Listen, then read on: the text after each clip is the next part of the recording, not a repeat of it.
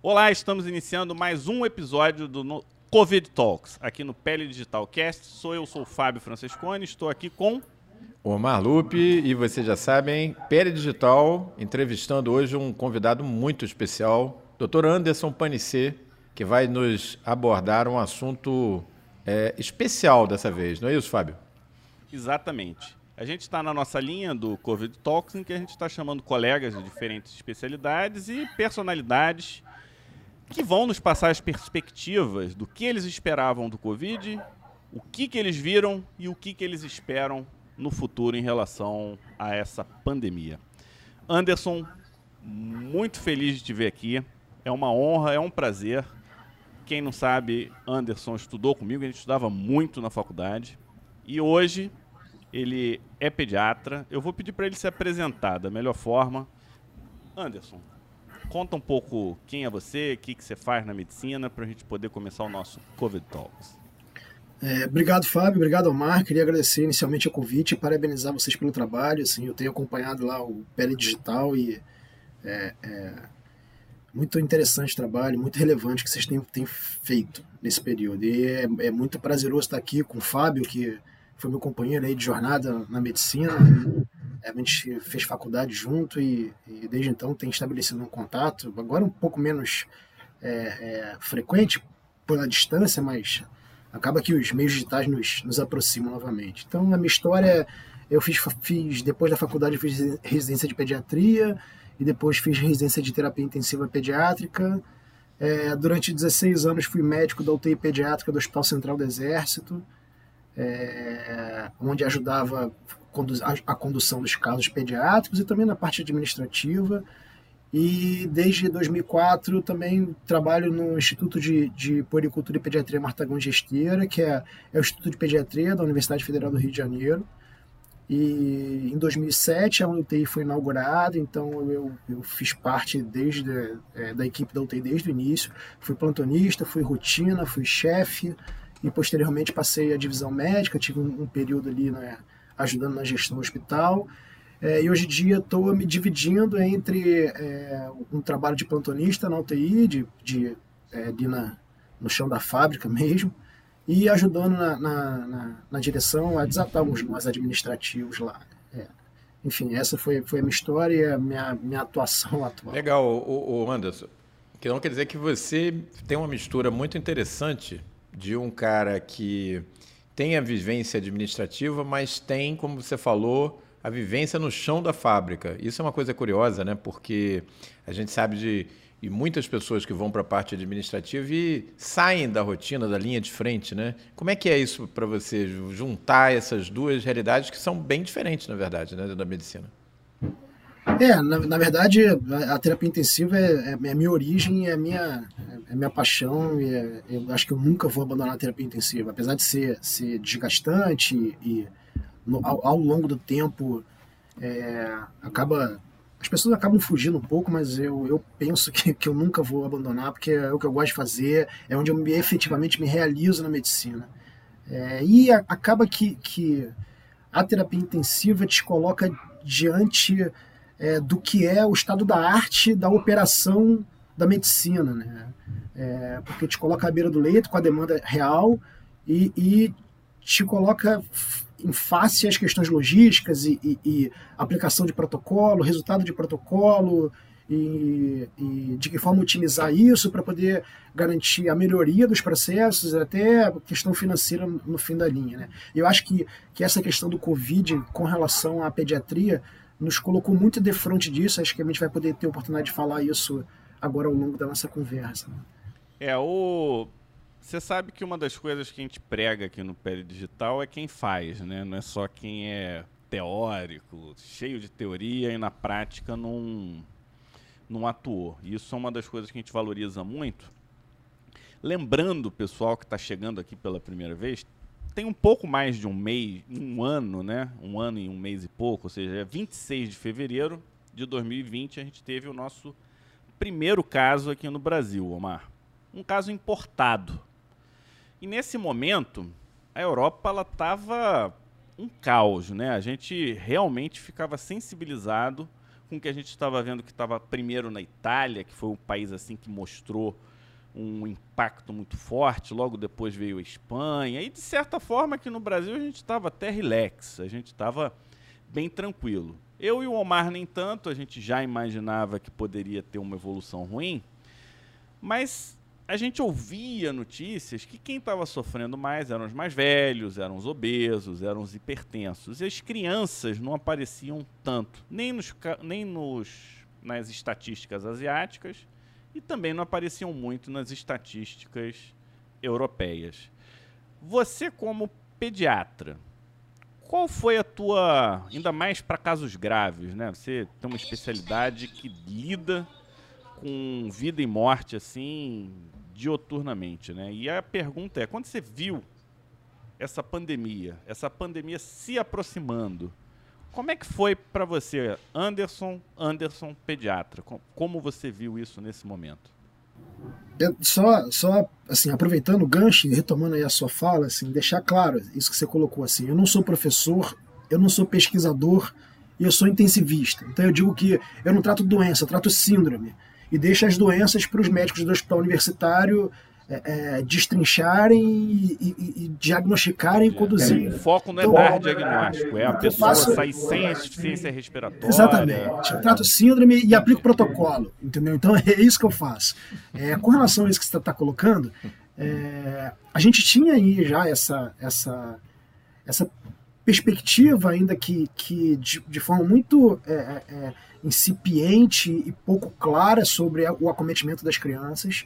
É, a gente teve também a coincidência do Covid chegar no Brasil ali por volta de março, como você colocou ali, e começar a, a, a se disseminar em abril, maio. E aí o que aconteceu? É, houve ali já, é, é, antevendo o que aconteceu na Europa, antevendo o que aconteceu na China, é, no Brasil se estabeleceu ali uma, uma, uma quarentena, uma restrição, uma restrição de circulação. E nisso, é, é, nesse contexto, assim, os hospitais que estavam de alguma forma se preparando e se organizando para receber os casos de Covid pediátricos viram é, a, a, sua, a sua, as suas taxas, tiveram as suas taxas de ocupação despencando. Lá no nosso instituto também. Por quê? O que aconteceu foi que, quando você restringiu a circulação de pessoas, você restringiu também a circulação de vírus respiratórios pediátricos. É, é, e eminentemente numa época do ano de sazonalidade, onde você começaria a ter uma, uma circulação maior e uma procura maior de UTIs pediátricas. Então, assim, você, a gente viu as UTIs pediátricas se esvaziarem e o que aconteceu em grande parte das UTIs pediátricas, pelo menos no Rio de Janeiro, foi que as UTIs pediátricas se transformaram em UTIs adultos. É, é, eles usaram a estrutura, usaram é, é, é os meios, inclusive os médicos pediatras, intensivistas pediátricos, para poder atender adulto. Então, a gente pôde observar isso. E aí, quando aconteceu da, da reabertura, voltaram a circular os vírus que habitualmente acometem crianças.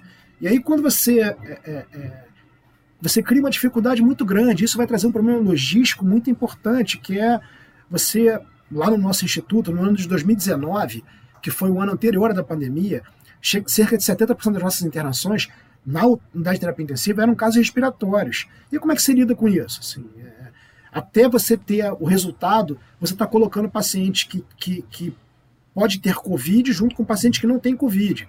E aí, quando você faz isso, no momento em que sai o resultado de Covid, você automaticamente tem que colocar o outro numa quarentena, prevendo é, é, um período de incubação, sabe? Então isso traz uma, uma dificuldade logística muito grande, mas efetivamente, assim, a gente, durante a quarentena, os casos ficaram todos represados, e após a liberação, a gente teve uma, um aumento de procura, mas como, como é a, a estatística mundial, é, a gente não sabe efetivamente a, a incidência do, do, do, vírus nas crianças, mas de casos graves é bastante pequena, é, que foi o que a gente efetivamente também observou lá no nosso hospital. Assim, a gente tem, deixa eu só capacidade diagnóstica é, isso é totalmente fiável. Confia, capacidade de diagnóstico confiável, mas o tempo do diagnóstico, é, isso foi ainda no início um grande, um grande impeditivo. Atualmente não, a gente consegue uma agilidade diagnóstica muito maior.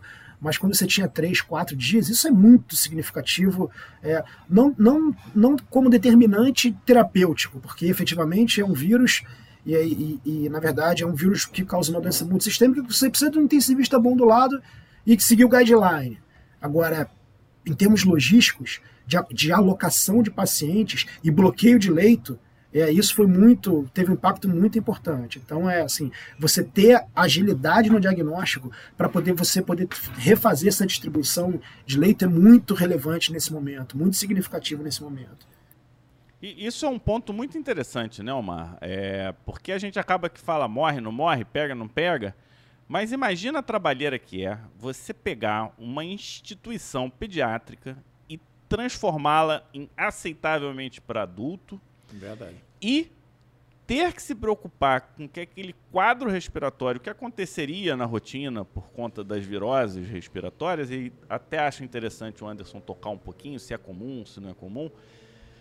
E de repente você está num caos, né? Você precisa de leito, mas bloqueia leito. Que, que, como é que você vê isso, Omar? E, e, e mais uma coisa, Anderson, que eu queria te perguntar. Um dos problemas que tem sobrecarregado o sistema de saúde, particularmente as UTIs, é o tempo de internação muito longo dos pacientes com Covid, porque eles ficam internados por períodos longos de tempo e você não tem quase turnover em cima desses leitos. E acaba que isso gera é, falta de leito a médio prazo. Isso também é o que se vê com os pacientes pediátricos internados? O tempo de evolução deles é mais longo ou é diferente essa evolução no paciente pediátrico grave que está com Covid? Não, na verdade, o que a gente observou lá foram casos. É, não, assim, a gente teve. Tem até a estatística aqui, olha só. No ano, no ano passado, a gente teve é, casos suspeitos, 490 pacientes. Desses pacientes, 66 testaram positivo. Desses, desse pool de pacientes, 13 internaram no CTI e a gente teve dois óbitos. É, a gente tem que lembrar que a gente é um instituto que é referência para doenças graves e complexas. Então, é, eu não tenho exatamente assim esses dois óbitos, quem eram esses dois pacientes, mas levando isso em consideração, assim, é, talvez a, a, a, a, comorbidade seja muito mais relevante do que efetivamente o Covid em si.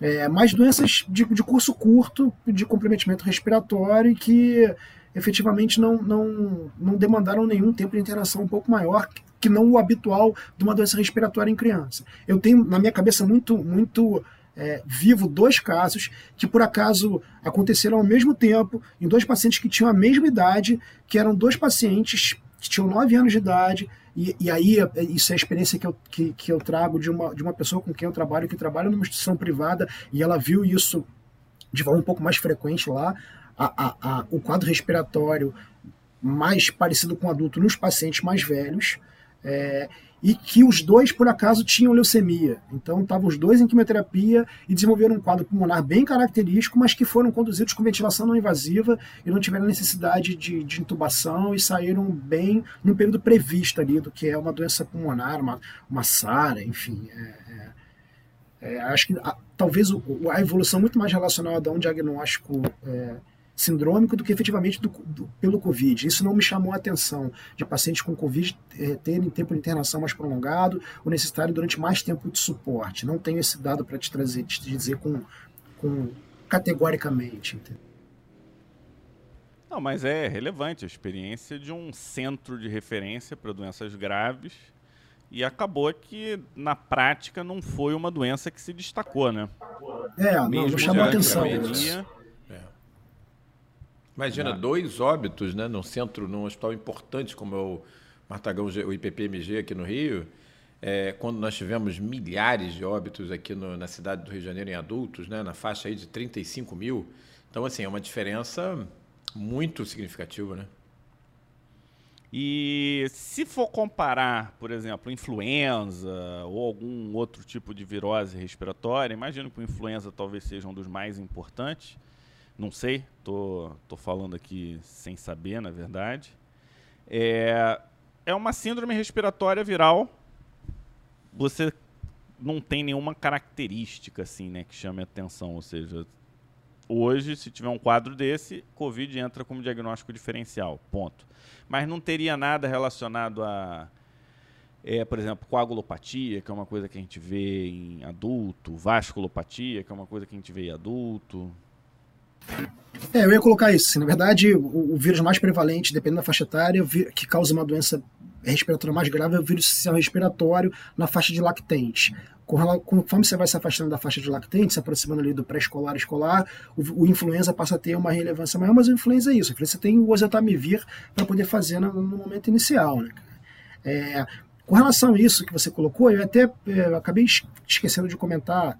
É, talvez o maior tempo de internação dos adultos esteja relacionado não só ao quadro respiratório, como a síndrome multissistêmica que o, que o Covid causa e deflagrada efetivamente por uma coagulopatia. E aí eu lembro, assim, já tenho aí alguns anos de terapia intensiva, e, e esses, essas indas e vindas que a ciência dá, né? É, eu lembro que quando eu comecei a, a, minha residência, a terapia intensiva, a gente tratava, a, a sepse era tratada como se uma coagulopatia fosse. Na verdade, quando você vai ler a, a fisiopatologia da sepse, existe um componente aí de é, liberação de citocina inflamatória e ativação do sistema, sistema de, de, é, de coagulação, é, que, que caracteriza e deflagra toda a cascata inflamatória. Inclusive, é, chegou-se a fazer xigris no momento, heparina, para os pacientes que tinham sepsis. É, eu, é, é, a gente lá no nosso instituto, como estabeleceu na UTI como rotina, assim, isso foi inclusive uma controvérsia que, que a gente, uma discussão que a gente teve lá, a dosagem de, de dedímero, fibrinogênio, é, marcadores de, de, de é, de coagulopatia para poder determinar, determinar o uso ou não de anticoagulação, é, isso foi uma controvérsia, a gente não, não tem, não observou isso de forma tão relevante, fora do nosso habitual, é, e até porque a criança tem uma, uma, uma, maturidade no sistema de coagulação e a gente não vê trombose vascular de forma tão, tão é, frequente em criança como a gente vê em adulta. Apesar de que a gente tem uma experiência lá, é, que a nossa percepção mudou um pouco com relação a isso, pelo menos a minha, depois, de, depois que a gente passou a fazer punção venosa profunda guiada por ultrassom. Porque a gente passou a diagnosticar a trombose. Que às vezes você não tinha uma manifestação clínica tão exuberante, mas é, quando a gente passou a fazer punção guiada por ultrassom, na, na investigação para procurar que vaso a gente iria puncionar, é, a gente começou a ver um monte, aqueles pacientes que já tinham, já vinham de de, de múltiplas punções, começou a ver um monte de trombose que você não tinha manifestação clínica e eh, previamente passava despercebido não tinha diagnóstico, entendeu? Então, é, é, apesar da gente ter um, um, sistema de coagulação diferente da criança para o adulto, é, e não acreditava que havia uma incidência tão grande de trombose, a gente passou a observar isso, mas isso para a gente não teve significância em termos clínicos, até porque não tem nada muito bem definido com relação ao uso de, de, de heparina ou não heparina, o padrão de corte de dedímero para poder usar ou não usar heparina de forma terapêutica ou de forma é, é, profilática, e para criança menos ainda, né? Eu, me chama a atenção um aspecto aqui, Omar, vê se você concorda. É, enquanto que nos adultos, a gente meio que entrou numa linha de trabalho quase que do desespero, ou seja, tentativa e erro, tentativa e erro. A gente saiu daquele clássico, né, de esperar uma evidência, porque a gente precisava dar uma resposta e as coisas estavam acontecendo. Quando eu ouço você falar, me parece que vocês foram muito mais serenos e puderam implantar o, o que vocês estão acostumados a fazer mesmo, né? Apesar de que uma coisa que me chamou muito a atenção foi a, a capacidade que os intensivistas de adultos tiveram em se adaptar ao Covid. Eles mudaram muito a forma, forma de ventilação, for, quando e como coagular. Eles, eles foram rápidos. Mas eu te ouvindo, eu, me, eu sinto um pouco mais de serenidade. Aí eu vou, quero passar a palavra para o Omar, ainda com a seguinte situação. A gente tem visto aqui, Anderson, a, a influência dos hormônios, principalmente a testosterona e os receptores de testosterona, e a correlação disso com quadros graves, né? Então, alopecia androgenética, por exemplo, está associado a quadros graves. E, Omar, você como um estudioso, será que isso teria relação, ou seja, será que isso poderia ser um, uma das explicações do porquê nas crianças a, o Covid se, se comporta como uma virose respiratória clássica e não como uma doença atípica, assim? Então, é, esse é um dos grandes mistérios né, para a gente responder, Mas existe um corpo de dados interessante, Anderson, que vem de uma doença chamada paracoccioidomicose, que é uma doença que raramente afeta crianças, né? A gente vai ter raramente afeta mulheres também, e no entanto é muito, muito, muito prevalente no sexo masculino. Durante muito tempo se imaginava que o paracoco, fazendo essa comparação, né, é uma doença fúngica, é, era uma questão de exposição profissional, porque o, é ligado à cultura do café e nas famílias na região rural era o homem que saía para fazer a de, o debule, né, a debulização do, do, café. Depois se viu que não, né, que o estrogênio tinha um papel protetor contra a mudança de fase leveduriforme para miceliana do paracoco. E alguma coisa parecida começou a ser pensada para a Covid. Né? Parece que existe um correceptor, TMPRSS2, que ele prepara a proteína spike para poder fazer a penetração no vírus e esse receptor de superfície ele é induzido pela testosterona ou pelos hormônios masculinos. Isso explicaria, na teoria, segundo muitos pesquisadores hoje, por que, que os quadros são menos graves nas crianças, que obviamente não expressam esse receptor em grande quantidade, e por que, que os quadros graves em adultos são 75% quase no sexo masculino, quando comparado ao feminino, e que os homens que vão a esses quadros mais graves têm características então físicas muito peculiares. Pele muito oleosa, pouco cabelo, muita barba, é, perfil androgenético. Né? Você acredita que isso pode ser essa, é, a explicação, a peça que falta? Qual que é o teu feeling em relação a isso? Cara, eu vou te ser sincero, nenhum. Entendeu? É, mas eu acho que, que assim, eu acho que a questão. não, mas assim, o que eu ia aonde eu ia chegar assim, é que a questão hormonal é totalmente relevante, totalmente determinante quando a gente está falando de criança, porque o que a criança tem de diferente do adulto, apesar de que é o seguinte, assim, quando a gente fala em criança, se você for ler o Estatuto da Criança e do Adolescente, a criança é de 0 a 18 anos. Então eu estou falando do, do recém-nascido prematuro e estou falando do, do, do, time de, de, de basquete da escola secundária com um galalau de 1,90m. Então, isso é criança, entendeu?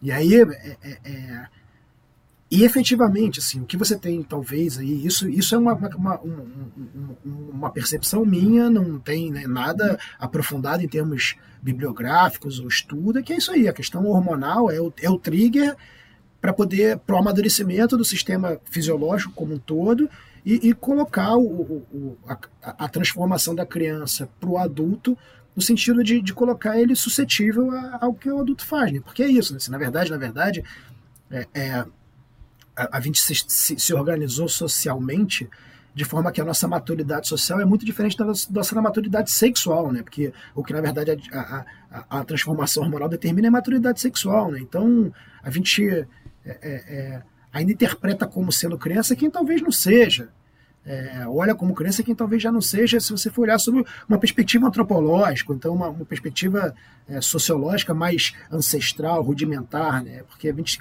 e cada vez mais a nossa sociedade está tá retardando é, o amadurecimento social, né? Então talvez seja tenha é, esse seja talvez o, a grande virada, né? O grande gatilho que transforme a criança, o ser, o, o corpo fisiológico criança em adulto, muito mais do que cronológico, social, qualquer outro, outro determinante. Agora eu queria te. Eu, eu queria cutucar um pouquinho, Anderson, num ponto que eu acho bem interessante, Anderson. É, nitazoxamida, uma droga que foi estudada pelo governo federal. Tem estudos brasileiros, inclusive da nossa UFRJ, eu conheço os pesquisadores envolvidos, pessoas da maior competência. Mostrou alguns resultados interessantes nos estudos originais, mas, curiosamente, o governo não encampou como parte do chamado é, tratamento precoce da Covid, se é que ele existe, funciona. Não foi encampado, apesar dos estudos serem brasileiros, os estudos pioneiros. Mas a nitazoxamida, a Anita, ela é muito usada pelo pediatra. É, muito mais do que por a gente que é, trata adulto. Né? Você acha que isso pode, de alguma maneira, estar impactando a prevalência da, da Covid, as formas graves agindo sem querer como um tratamento precoce na, na população pediátrica ou você acha que usa muito não dá para fazer esse, esse pulo? Ah, como você bem falou, pediatra, lembrando que eu não sou pediatra, eu sou intensivista. Né? Então. eu, tra eu trato segundo guideline. Então, até não estar no guideline, a gente acaba não fazendo. Mas, voltando aqui, tratando com, uma, com uma, mais seriedade, é, é, foge um pouco do que é o escopo da minha atuação, porque seria o que você colocou, o tratamento precoce. E eu efetivamente não, não, não tenho notícia de que isso vem sendo feito, vem sendo utilizado é, em crianças, é, ou que vem mudar, que isso tenha, tenha relação com a mudança de curso na doença. Eu acho que o fato de a gente não ver é, uma prevalência maior, uma incidência maior de crianças é, evoluindo de forma grave, não tem relação com o uso não de medicação, acho que tem relação com a, a, a manifestação da doença no, no, na criança de forma geral. Eu, eu, não sei se, se você poderia aplicar essa, essa percepção ou esse, esse trabalho inicial, ou esses dados é, quais, quais sejam eles, para a população pediátrica. Né? E assim, é, é, isso que o Fábio colocou, assim, sobre. É muito difícil você fazer estudo em criança. E na verdade o que a gente faz de alguma forma é transpor o que tem do adulto para a criança. Tem até um, uma coisa bem, bem é assim, o que a gente percebe que o que tem eficácia é corticóide, mas aí você vai ler, tem até uma nota da Sociedade Brasileira de Pediatria no site deles que não recomenda o uso porque você não tem estudo em criança, não tem estudo de dose segura em criança, até porque se você for pegar a dose que é preconizada para ser feita, isso dependendo da, da, da, faixa de peso que a criança se encontre, é uma dose muito acima do que seria a dose recomendada como terapêutica. Então, é, isso, isso nos, nos dá algum conforto, porque a grande verdade, eu acho que, que é uma doença viral. E fica todo mundo muito muito ansioso pelo graal, pelo, pela, por algo, pela panaceia que vai resolver e vai mudar o curso da doença que não sei se existe. E aí o, que é relevante, no meu entendimento, e a gente consegue talvez. Teve um, um pessoal da Fiocruz que fez um estudo que mostrou isso, a diferença de mortalidade nos hospitais públicos e privados, relacionando a qualidade da assistência com, com a, a, a, a mortalidade. Eu não sei efetivamente como eles conseguem fazer essa relação entre público e privado e é, assistência de melhor ou de pior qualidade ou se tem a ver com a população atendida, sim, eu não consegui, ainda não li com, com atenção esse trabalho para poder definir isso, mas é, uma, uma, uma, conclusão preliminar, a grosso modo, é que seria isso, assim, que você tendo uma assistência melhor, e é, é, é, o que eu falo, assim, o que faz a diferença nesse tipo de caso é o intensivista bom do lado do leito para poder conseguir, de alguma forma, conduzir o paciente no que, no que são suas apresentações, no que é a apresentação da doença com relação as síndromes e os tratamentos específicos das síndromes, entendeu? Eu acho que isso, para mim, é o grande é, determinante. Isso, isso deixa uma... Fica claro para mim o seguinte, é, existem critérios e você não deve trabalhar sem critérios. Você até pode fazer é, elocubrações, você pode até fazer ilações teóricas, mas isso fora do campo de atuação, né? Você não, você não faz testes e tentativas com o paciente que está na sua frente, muito menos se for um paciente grave, ou seja, ele não tem tempo nem espaço para você ficar jogando. Então, é, para quem está ouvindo a gente e não é médico, tem que ficar claro, existem critérios, esses critérios são seguidos e eles são baseados em condutas coletivas, né? Quando você fala guideline, quem não está acostumado, são Vários experts no assunto conversam, sentam e enquanto não tem evidência ideal, vai se trabalhando com a evidência que existe, mas com alguma evidência, né? Não é aquela coisa baseada em pontos inespecíficos. E quando você diz para gente que foca em síndromes, você já está respondendo em parte, ou seja, independente se é Covid, se tem insuficiência respiratória, você sabe tratar insuficiência respiratória independente se é Covid ou não, se tem uma insuficiência cardíaca, você sabe tratar insuficiência cardíaca. Então, esse é um ponto que, para quem não é da área ou quem está começando, vale a pena ser devidamente amarrado. Então, é. Lembra do Covid Toll, Omar? Quer falar, Anderson? Não, sim, é, é exatamente isso, isso que você colocou, e às vezes, muitas vezes, Fábio, é, quando você vai, vai transpor o que é recomendação para a beira do leito, você começa a se deparar com alguns dilemas que são de difícil solução. No início, é, preconizava se você não fazer ventilação não invasiva, pelo risco da dispersão, de entubar todo mundo, mas aí a gente começou a, a, a se deparar com a seguinte situação: é, a gente vai entubar paciente que, que pelo, pelo retardo no diagnóstico, paciente que não, que, que não é Covid e que sairia bem com uma ventilação não invasiva.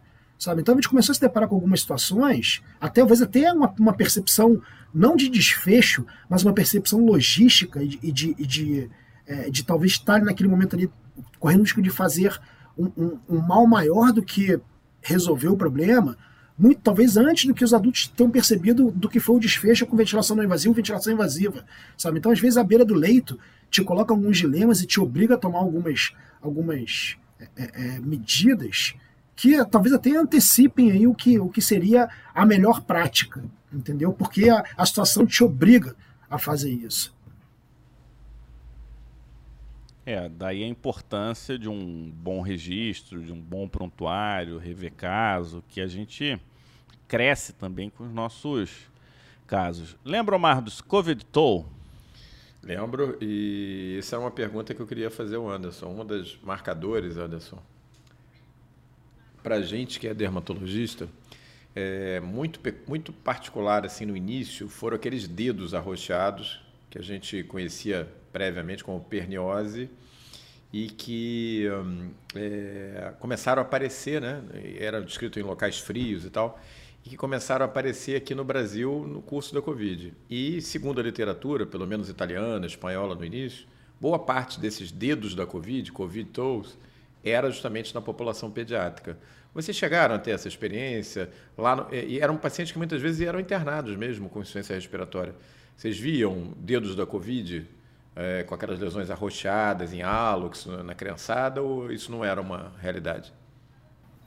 Não, não, não, não, não isso não me chamou a atenção, mas assim, partindo do pressuposto que talvez você tenha ali uma micro, doença microvascular periférica trombótica, pela, pela por você ter ali uma, uma, uma vasculatura um pouco mais, com muito menos calibrosa, ficaria muito mais sujeita a isso, mas definitivamente isso não foi uma coisa que, que nos chamou a atenção como sendo característica específica do Covid. Porque é isso, mas no fundo, no fundo, quando você está diante do paciente grave, você, assim, olhando pelo lado do intensivista que vai tratar a síndrome, ele vai interpretar aquilo como uma vasculite periférica é, secundária, numa doença sabidamente deflagradora de coagulopatia, é, e vai interpretar isso como, como sendo algo dessa natureza, sem, sem conferir é, estabelecer uma relação é, causal entre uma coisa e outra, ou, ou perceber isso como algo característico que vai lhe, lhe direcionar para o diagnóstico etiológico, entendeu? Então, é, é,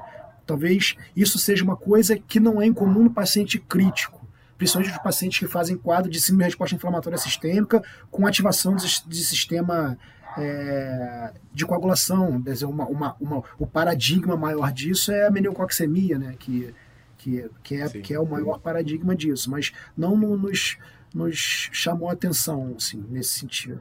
É, talvez seja relevante no paciente que não esteja no CTI. Mas deixa, de, deixa eu fazer um. botar assim uma pimentinha, se vocês me permitirem. São du duas questões assim para você pensar, Anderson. Uma é que a maioria dos pacientes com COVID-TOL são PCR negativos. E alguns desses, quando a gente biopsia e faz a imunohistoquímica, tem o SARS-CoV no vaso. Então esse é um ponto. E dois, que vários dos COVID tolls não são no toll, são no na, na parte de trás do calcanhar, onde apoia. Que para um paciente internado pode ser um ponto de confusão absurdo. Só estou colocando aqui como como pontos assim de para a gente pensar um pouquinho, ou seja, ah, deu PCR negativo e tá aqui um com um dedinho roxo.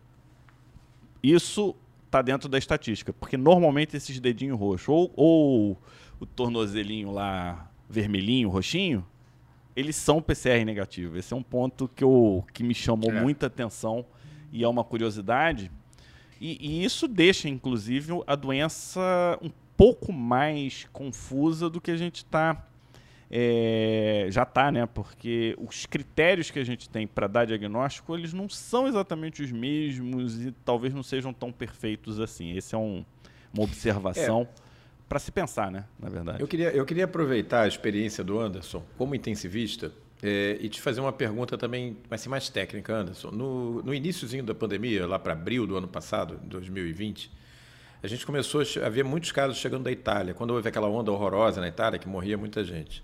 E uma das coisas que me chamou a atenção, além desses dedos da Covid, né, tipo vasculite, foram, casos de acroisquemia, com aquelas necroses de dedos, parte dos pés e tal. E que nós não vimos mais a partir daí. Nós só vimos naquele primeiro momento. Eu sou um dermatologista um pouquinho fora do padrão, porque eu vejo mais dermatologia raiz e eu acabo indo ver muito paciente internado em CTI. Paciente com síndrome Dress, paciente com Steven Johnson, paciente com encefalopatia por herpes, fazendo meningoencefalite herpética e tal. E os casos que eu já vi, aí é a minha pergunta, de acroisquemia em CTI, eram quase todos por extravasamento de dobuta, de dobutamina. Então a minha pergunta é, é, eu sei que vocês não viram tanto isso na população pediátrica, mas você é um intensivista de mão cheia. Quando você vê aquelas fotos de acroisquemia que apareceram no início e depois sumiram, não te parece que isso pode ter sido iatrogênico? Não, não te parece que isso pode ter sido extravasamento de dobutamina, alguma coisa mais nessa linha do que propriamente da Covid? Secundária terapêutica, né? É. É difícil dizer. Vocês usam né? muito assim, Dobuta em criança? Muito, muito do Buta. Até porque o padrão de choque da criança é um pouco diferente do padrão de choque do adulto. É, é falência miocárdica. Esse é o, é o, padrão. Apesar de a gente ver tem uma coisa, uma percepção um pouco diferente. Mas voltando aqui à fala, é, eu não sei se assim, se talvez com, com é, um entendimento melhor da doença e um entendimento melhor do, do que seria a coagulopatia e um tratamento específico para a coagulopatia, é, você teria talvez ali uma, uma melhor perfusão periférica com é, é a dissolução de trombos periféricos com o tratamento da coagulopatia e com isso é, é, a, o não surgimento da lesão. Isso pensando que a gente não, não estamos falando de atrogenia, talvez interpretando é, uma, uma a mudança no, no pedreiro, até porque, Omar, assim, por que, que não tinha antes, por que, que tinha antes agora não tem mais? Parou de extravasar do buta, entendeu? É, talvez se tinha antes se e, atribuísse isso ao extravasamento, de qualquer que seja a droga, até porque a dobuta não é tão vesicante, inclusive você tem a permissão pelos, pelos guias terapêuticos de fazer dobutamina em veia periférica. Se você parte para outras drogas, que são drogas noradrenalina e adrenalina, aí a, a, a a, a, orientação é assim que possível no acesso venoso central, exatamente para evitar esse tipo de lesão. Mas cálcio, acontece muito isso, é, a, a, e outras drogas. Mas é, se essa é a principal hipótese, a gente poderia, talvez, ia, tá, ia continuar vendo. Ou então, se a gente for pensar que o entendimento subiu, né? melhorou, né? o não tratamento. Tá. Pois é, o entendimento da doença melhorou, o tratamento da coagulopatia está se dando de forma mais pontual e mais precoce, e com isso evitando eventos trombóticos e essa, essa, esses eventos trombóticos periféricos. Eu acho que isso talvez explicaria porque via, enxergava-se e agora a gente não está vendo. A gente tem uma a vantagem. Curva de aprendizado mesmo no tratamento. Curva de aprendizado. Né? Exatamente, curva de aprendizado. E a gente tem essa vantagem com relação Rapaz. Legal. Esse discurso eu acho que bate bem. Eu acho que a gente aprendeu a manejar melhor e quando chegou no Brasil a gente já pegou alguma coisa emprestada, né? A gente chegou depois, a gente pescou parte do que eles aplicaram lá e não É, Fábio, e sabe o que acontece? Hoje, com a medicina moderna toda conectada, né, gente? Você ter um mês de handicap, assim, de vantagem, como aconteceu bem ou mal com o Brasil em 2020, é uma vantagem gigantesca, né? É, outro país tendo a, o impacto da primeira onda e chegando aqui um mês depois que seja, eu estou explicando isso porque tem muita gente que está nos ouvindo e não é médico, né? Mas, ah, mas quatro, quatro semanas, hoje as informações científicas circulam o mundo várias vezes, né? É, pessoas como Anderson, que tem grande experiência de fronte de guerra, pegam essas informações chegando lá da Espanha, da Itália, que aconteceram duas, três semanas antes, e imediatamente eles aplicam na realidade deles, aquilo melhora a prática deles. Então, essa, isso é que a gente chama de curva de aprendizagem dentro da medicina. Né? E, e, a importância da comunicação, né? Do, do, porque se a gente não se comunica, a gente não consegue aproveitar esse os erros e os acertos, né? Porque a gente pega os erros e pega os acertos, não não aplica os erros e usa os acertos. E a gente estava relativamente tranquilo em relação às crianças, a gente inclusive é, se discutia, libera, não libera, as crianças podem ou não podem circular, será que as crianças não seriam inclusive fontes para poder é, criar-se o efeito de rebanho. Aí, de repente, começam a surgir quadros inflamatórios, tipo doença de Kawasaki. Omar, que é o nosso homem dos nomes, ele lembra o nome dessa síndrome já já para a gente, porque é um nome gigantesco. E algumas crianças apresentavam casos graves, né, Omar? Que, que doença é essa, Omar? Qual o nome? É, ela foi dado o nome de SIM-C, né? Síndrome inflamatória multissistêmica da Covid, né? E que era um, um quadro Kawasaki símile, para quem está nos ouvindo, né? A doença de Kawasaki é uma doença clássica da pediatria, que vai lembrar muitas vezes a manifestação cutânea do sarampo, com acompanhado de muitos gânglios, alterações nas mucosas e grave, né? Podendo cursar com doença cardiovascular, levando até a óbito, né? E aí a gente vai perguntar para o Anderson, né, Anderson? Como é que você vê isso? Na é, prática, isso apareceu, Na prática, né? Kawasaki interna para você. Você viu o Kawasaki por Covid? Viu nos, nos fóruns de médicos? Como é que isso aí foi abordado pelo pediatra que trata terapia intensiva? É, lá no Instituto a gente não teve, até o momento, assim, há relatos efetivamente de, assim, de, de, começou a aumentar a incidência de doenças semelhantes, doenças inflamatórias multissistêmicas, que quando foram ser rastreadas é, nesse momento de pandemia, havia ali um, um, uma infecção prévia com relação ao Covid. Na verdade, talvez até talvez infecções oligossintomáticas ou assintomáticas, e que só se fez o diagnóstico com, com a sorologia. É, e aí começou-se, nesse momento de pandemia, começou-se a perceber uma incidência um pouco maior nos locais onde, onde há esses relatos.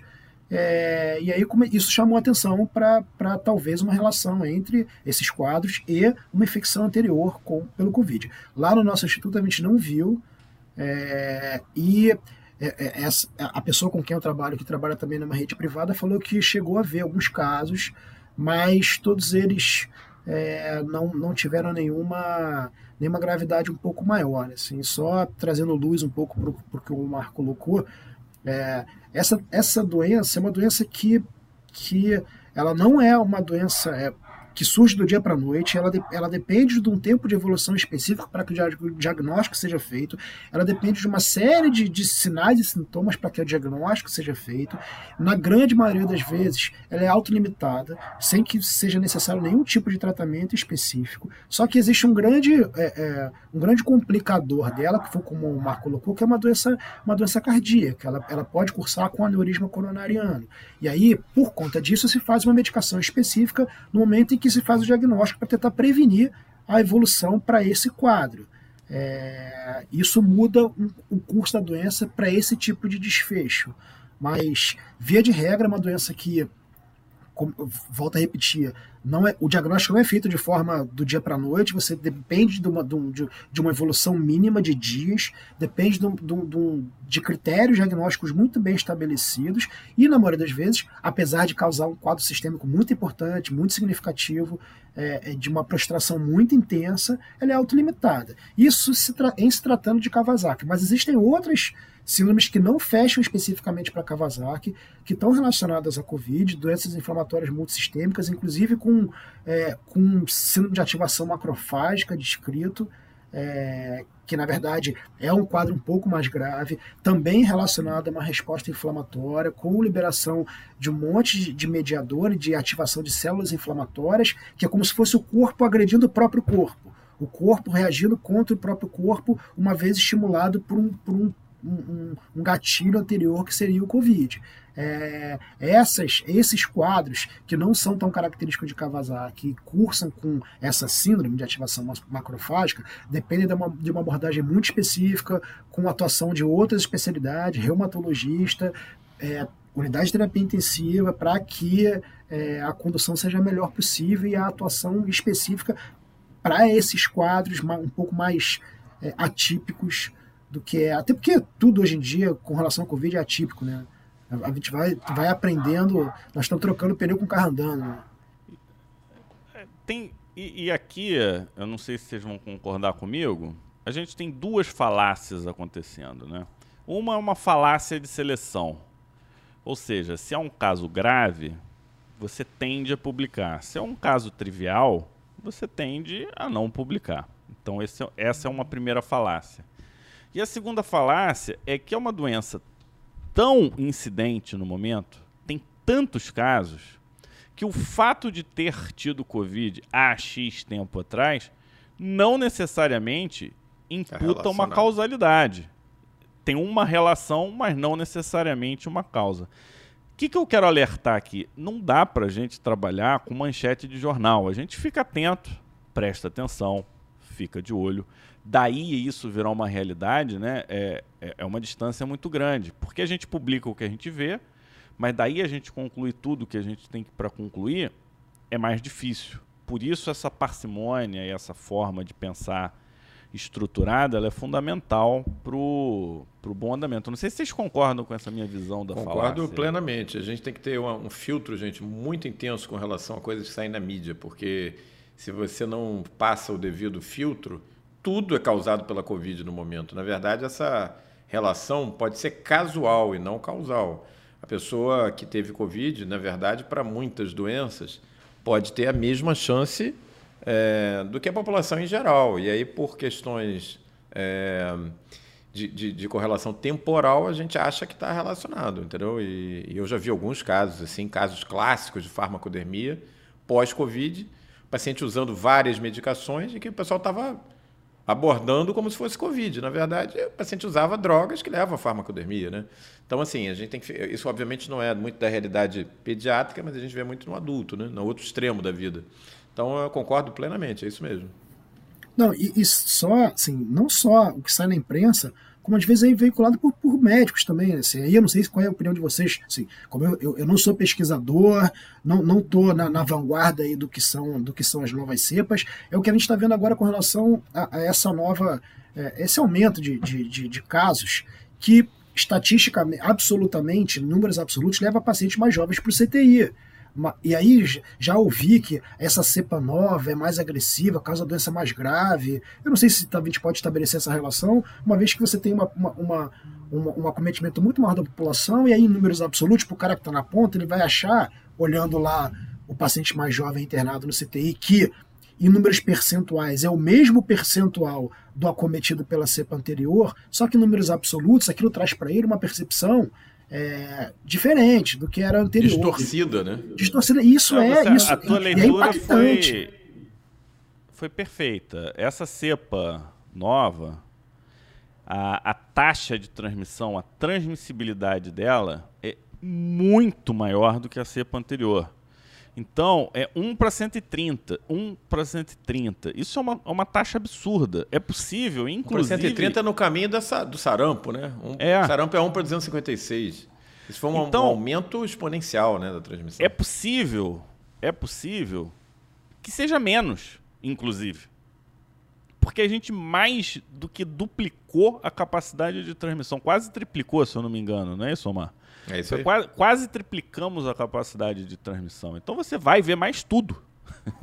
Não, e, e, o, e, o, e quem menos se cuida é o mais novo, né? Que criou-se ali uma, é. uma, uma, uma, Na verdade, Fábio e Anderson, o que se espera, o que a gente está vendo é seleção genética do vírus SARS-CoV em alta é, escala, né? Por quê? Porque ele está sendo agredido pelo nosso sistema imune, está sendo agredido pela vacina, está sendo. Então, o que, que se espera? O que, que a lógica espera? Que a gente esteja selecionando vírus mais transmissíveis, mas menos mortais. Porque, para o ponto de vista do vírus, faz todo sentido que seja assim. Ele quer pegar mais pessoas, mas se ele é mais agressivo, ele cria o que os americanos chamam de dead end host, o hospedeiro é, sem, sem, saída. Terminal, né? Terminal, ele não passa para. É, terminal no sentido de que ele não contamina mais ninguém, está tão grave que ele morre. Então, para o vírus, não faz sentido cepas mais agressivas tendem a ser selecionadas contrariamente, não positivamente. Agora, transmissibilidade é outra história. Quanto mais transmissível ele for, ele vai ter vantagem mesmo. E assim, não, só, só fazendo um paralelo, assim, fazendo ah. um paralelo, isso que você está colocando, se a gente for olhar, é o, é o ebola, né? Que só não, não se, se, disseminou pelo mundo porque matava todo mundo, né? Exatamente. A MERS, a MERS foi assim. A MERS, ela Quando era, a letalidade é muito, é muito alta, é, você queima. O vírus ele, ele, ele extingue fácil, né? Então, perfeito. O, assim, eu sei que você é um intensivista pediátrico. Então eu não posso deixar de fazer uma pergunta dupla aqui. A primeira é: o que, que você, tipo, imagina, né? Agora é, é livre, sinta-se à vontade para falar, se desgarrar da ciência. O que, que você acha que vai acontecer? E além de pediatra, você é pai de duas filhas.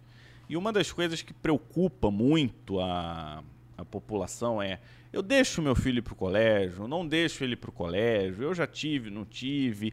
Como é que é essa relação da saúde mental da criança, a saúde física e o contexto de pandemia e o futuro? É, essa é que é a grande perspectiva. E se o Omar quiser ainda botar mais alguma, alguma peça nessa participação aí do Anderson, sinta-se à vontade. Não, é isso aí, Anderson. Eu queria te fazer essa, exatamente essa pergunta. É uma coisa clássica em epidemiologia que os vírus respiratórios são carreados pela população pediátrica e que uh, a quarentena da população pediátrica seria um ponto-chave. Mas isso tem sido questionado, né?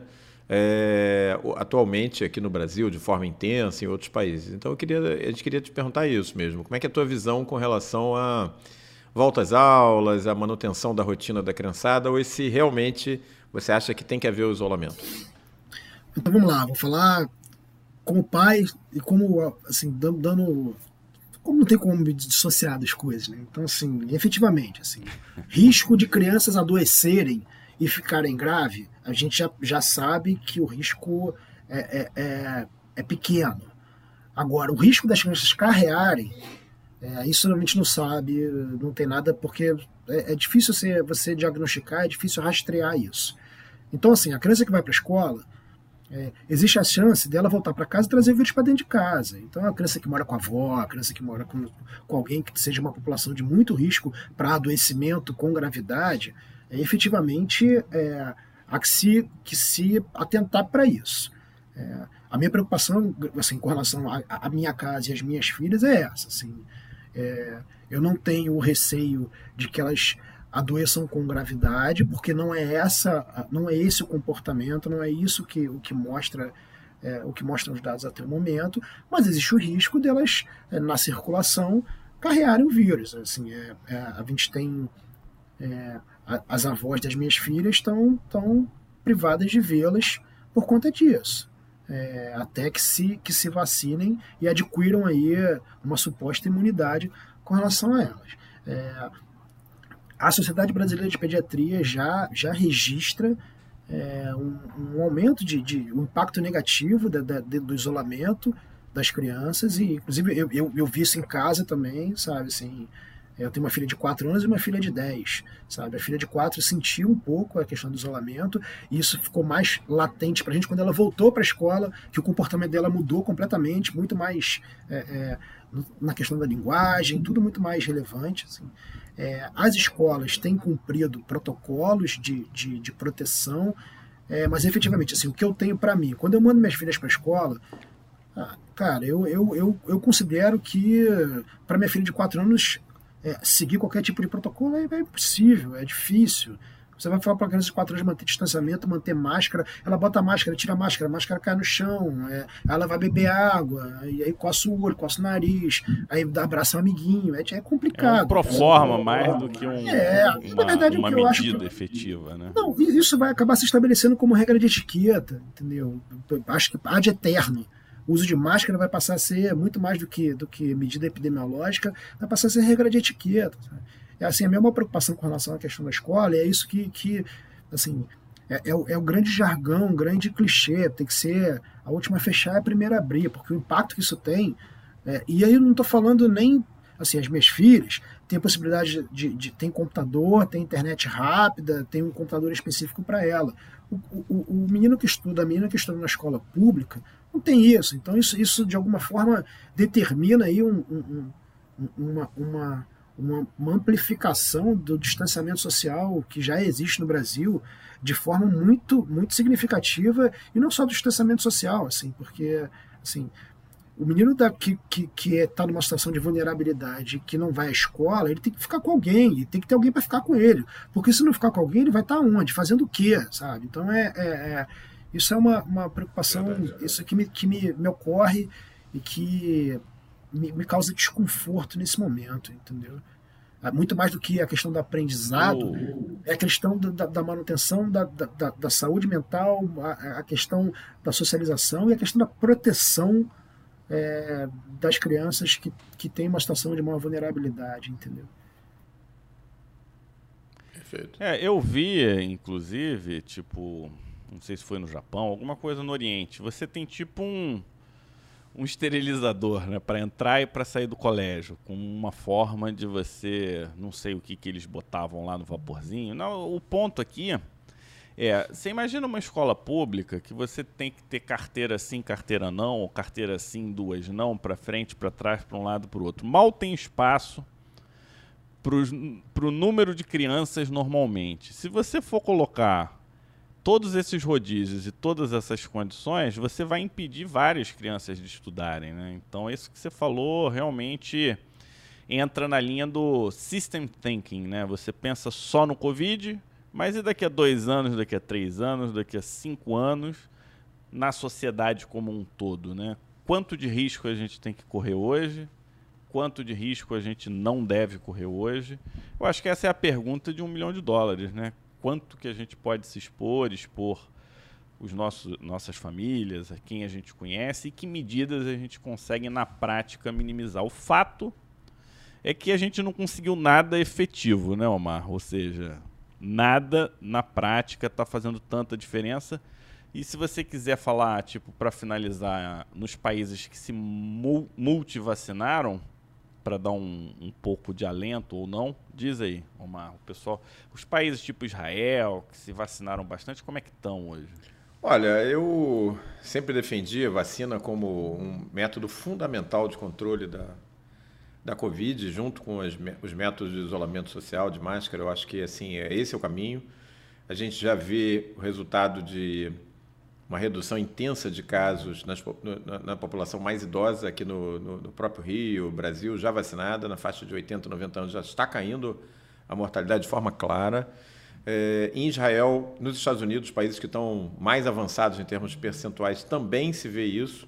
Agora, é, é aquilo que se fala desde o início. Para a, a vacina, o ato de se vacinar, muitas vezes as pessoas se enganam com ele.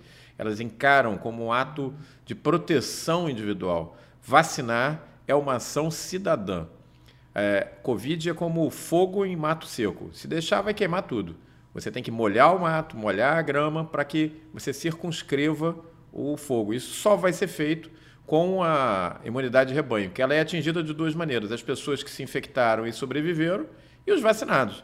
Então, qualquer coisa diferente disso, na minha ótica, é é, enrolação, entendeu? Então eu sou um partidário completo da, da, vacina. Eu acho que é a grande contribuição da saúde pública no século XX, agora no século XXI. E assim, nesse ponto eu sou muito intransigente na defesa da imunização em massa. Aí, para te passar a palavra e a gente finalizar, Anderson, eu, fa eu, faço a seguinte cutucada. Seguindo essa linha, por que, que a gente não começou vacinando as crianças? É, porque, na verdade, assim, você fazer estudo, ensaio clínico em criança é muito difícil. Você tem várias questões éticas é, é, a serem respeitadas para que você consiga implementar estudo em criança. E mesmo a terapia intensiva, a gente tem muita coisa que a gente faz em criança que a gente meio que transporta do adulto, sabe? Então, é muito difícil você fazer ensaio clínico em criança para poder comprovar a segurança, no primeiro momento, das vacinas em crianças, entendeu? Então, é, é assim, como é que você vai apresentar para uma mãe um termo de consentimento livre informado sobre os riscos de uma vacinação? Essa não vai vacinar esse negócio.